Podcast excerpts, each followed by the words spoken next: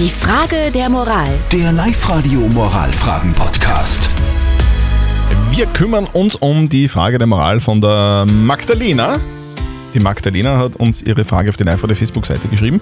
Sie schreibt, eine Freundin von mir drängt sich immer bei Gesprächen in den Vordergrund, stellt sich in den Mittelpunkt und niemand in der Runde darf dann irgendwas sagen, weil nur sie spricht. Wie kann ich, da, wie, wie kann ich dieser Freundin jetzt verklickern, dass mich das nervt? Wie, wie kann man die darauf ansprechen?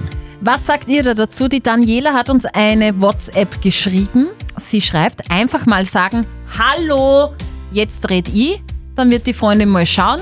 Ja. Aber eventuell versteht sie es dann und diskutiert einfach drüber. Und der Thomas schreibt, das ist ein typisches Frauenproblem.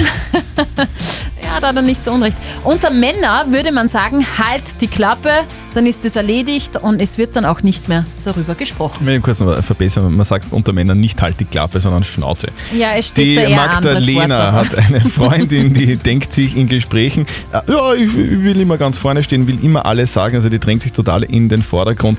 Wie kann die Magdalena der Freundin jetzt verklickern, dass das nervt? Was sagt unser Moralexperte Lukas Kehlin von der katholischen Privatuni Linz dazu? Vielleicht wird sich die Verletzung nicht vermeiden lassen, aber es macht einen großen Unterschied, wie Sie es der Freundin sagen. Denn sagen sollten Sie es ihr. In einer Freundschaft sollte man sich ehrlich die Meinung sagen können. Und eine echte Freundschaft sollte auch Konflikte aushalten. Am besten, Sie machen mit ihr ein Gespräch unter vier Augen aus und erzählen ihr, wie es Ihnen geht, wenn sie sich immer so in den Mittelpunkt drängt. Also, liebe Magdalena, die Wahrheit ist manchmal verletzend, Mhm. das ist halt so, aber es ist gescheiter, man spricht sie aus, also man tragt sie mit sich herum und, man irgendwie ist dann sie. Mhm. immer ein komisches Gefühl.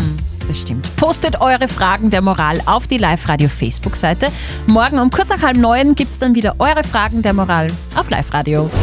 Die Frage der Moral. Der Live-Radio Moralfragen-Podcast.